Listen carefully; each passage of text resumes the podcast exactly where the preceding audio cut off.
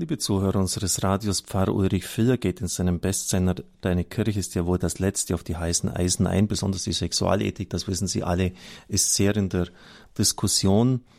Und hier nochmals das Thema der Homosexualität. Sie haben es ja mitbekommen, wie Bischof Vitus Wander in die Kritik kam. Er hat beim Forum der deutschen Katholiken gesprochen und aus dem Alten Testament eine Anweisung zitiert, ohne sie zu kommentieren, wonach solche Menschen mit dem Tod zu bestrafen sind. Das ist natürlich zeitbedingt für die damalige Zeit gesagt worden. Eigentlich sollte es selbstverständlich sein, dass das nicht mehr kommentiert werden muss.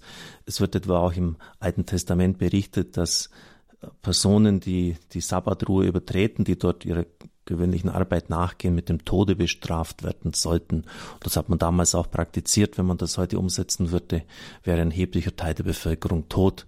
Also es ist natürlich klar, dass solche Weisungen äh, nicht vor allem auch nach dem Christusereignis äh, eins zu eins auf das heute übertragen werden können. Aber offensichtlich muss man das dazu sagen, weil man sich sonst einem Sturm der Kritik oder sogar einer Anzeige ähm, ausgesetzt weiß. Ulrich Filler geht zunächst einmal auf Gender Mainstreaming an. Er schreibt, wir leben im Zeitalter des Gender Mainstreaming. Damit ist gemeint, das ist jetzt ein Beitrag von mir, die Gleichstellung von Mann und Frau in allen Lebensbereichen, aber eben nicht nur das. Und das ist eben dann der springende Punkt. Es wird nämlich die Rolle und Aufgabe der Christ, der Familie und der Gesellschaft neu definiert, eigentlich relativiert und andere Modelle des Zusammenlebens werden praktiziert und äh, propagiert. Patchwork-Familie, gleichgeschlechtliche Lebensgemeinschaften. Letztlich ist dann auch Ziel die Aufhebung der Geschlechterdifferenzierung von Mann und Frau und natürlich auch die Aufhebung von Heterosexualität als Norm. Jede sexuelle Ausdifferenzierung soll als erlaubt und normal gelten. Wir sind an dieser Stelle ja auch schon öfters darauf eingegangen. Ich kann deshalb nur noch grob und skizzenhaft das zusammenfassen. Die wesenhaften Unterschiede zwischen Mann und Frau werden geleugnet und damit natürlich auch christliche Grundwerte fundamental in Frage gestellt. Es soll ein neuer Mensch geschaffen werden, der frei ist von moralischen Normen und seine Identität und Sexualität selbst bestimmen kann.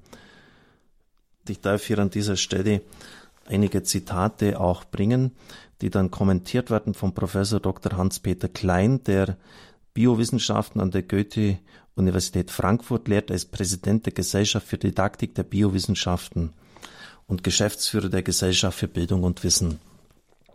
Er geht ein auf Masterstudiengänge und dem Netzwerk der Frauen- und Geschlechterforschung in NRW zu finden unter www.gender-curricula.com www.gender-curricula.com. Darauf bezieht er sich. In einer der Passagen zur gendergerechten Forschung und der Biologie heißt es, Hierzu gehören geschlechterspezifische Analysen biologisch-medizinischer Wissensproduktion, jetzt kommt's, über vermeintliche, vermeintliche Geschlechtsunterschiede des Menschen hinsichtlich des Gehirns, Intelligenz, kognitiver und körperlicher Eigenschaften und Geschlechtshormone. Zweifelsfrei, so kommentiert Kuhn, und nicht vermeintlich haben Männer und Frauen unterschiedliche Geschlechtschromosomen, die unterschiedliche Ausprägungen und unterschiedliche Emotionalitäten damit auch zur Folge haben. Abweichungen, bei deren Zahl führen zu erheblichen Veränderungen in den körperlichen und geistlichen Merkmalen eines Menschen. Dass Hormone körperliche Unterschiede und psychische Veränderungen im Laufe des Lebens hervorrufen, ist doch wissenschaftlich völlig unumstritten. Aber hier wird das eben genau bei dieser Gender-Ideologie in Frage gestellt. Und er bringt dann einige Zitate, die geradezu lächerlich sind, auch wieder aus diesem Gender-Text. Ähm, das heldenhafte Spermium, das sind wörtliche Zitate, das alle widrigen Umstände überwindet, seine Konkurrenten aussticht und eine Eizelle wachküsst. Kuhn kommentiert das so, welche Biologie ist hier gemeint? Die vor 50, vor 100 oder vor 200 Jahren? Weiter heißt es dort in diesem Text, viele geschlechterspezifische Studien, viele verstehen die Biologie hingegen als ein gesellschaftliches Unternehmen und das von ihm produzierte Wissen als gesellschaftliches, kulturell geprägtes Produkt. Jetzt wirklich, steht das wirklich so da? Er hat ein Zitat gesetzt. Die Biologie als und deren Wissen, das sie produziert, als gesellschaftlich, kulturell geprägtes Produkt. Warum wird hier so gegen die Biologie angegangen? Weil die Biologie wie keine andere Wissenschaft nachweist, dass das Ganze einfach von den Fakten her nicht stimmt.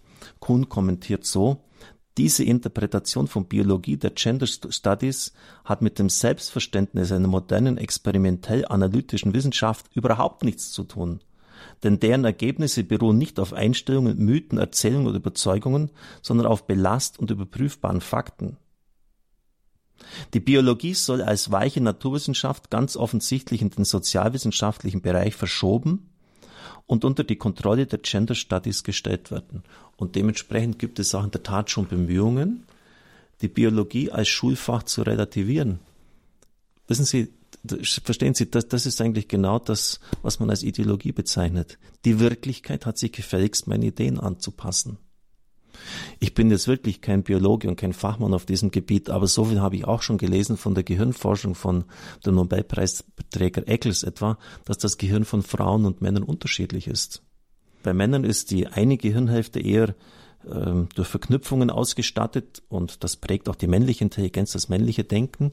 Bei der Frau ist es eher so, dass die beiden Gehirnhälften eher miteinander vernetzt sind und das natürlich dann auch unterschiedliche Empfindlichkeiten, Emotionalität äh, und so weiter hervorbringt. Das heißt jetzt nicht, man muss sich ja heute schon vor allem Möglichen schützen, damit einem nichts unterstellt wird. Das heißt nicht, dass die Frau intelligenter ist als der Mann oder der Mann in seiner Intelligenz der Frau überlegen ist. Es sind einfach unterschiedliche Ausprägungen des Menschseins. Und das muss ich einfach schlicht mal zur Kenntnis nehmen.